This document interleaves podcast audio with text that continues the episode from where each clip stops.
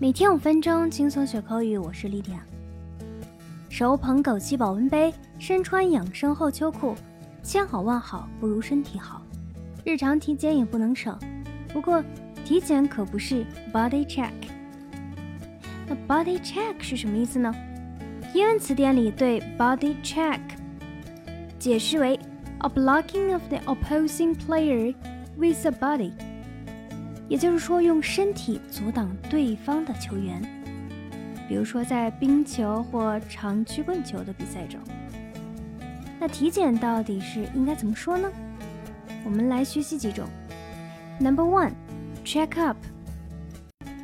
我们来看一下英文词典中的解释：a medical examination to test your general state of health。体检，健康检查。For example, she goes to her doctor for regular checkups。她去医生那里接受常规体检。Number two, medical or physical。我们来看词典中的解释：medical means an examination of person's body by a doctor in order to discover if that person is healthy. Sometimes done before a person can be accepted for a particular job. 也就是说，体格检查，健康的检查。这两个词侧重于体格检查，比如说要去参军或参加其他特定职业之前进行的身体检查。For example, the insurance company wanted me to have a medical. 保险公司要我做一次体检。 Number three, health check. 我们来看词典中的解释。An occasion when a doctor or nurse examines someone's body, takes blood tests, and so on, in order to make sure the person has no health problems.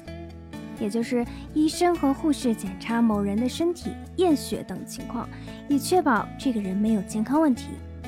For example, you should have an annual health check. 你应该每年做一次体检。好，下面我们来看看 security check 是什么意思。这个词组其实是安检的意思，在我们外出坐地铁、高铁、飞机的时候需要进行的安检。For example, all employees are subject to a security check. 所有雇员都要接受安检。那我们再来看看 reality check 是什么意思。Reality check，面对现实、认清现实、反思现实的意思。我们来看词典中的解释：An occasion that causes you to consider the facts about a situation and not your opinions, ideas, or beliefs. For example, what she really needs is a reality check. 他真正需要的是面对现实。好的，我们今天节目就是这样，See you next time。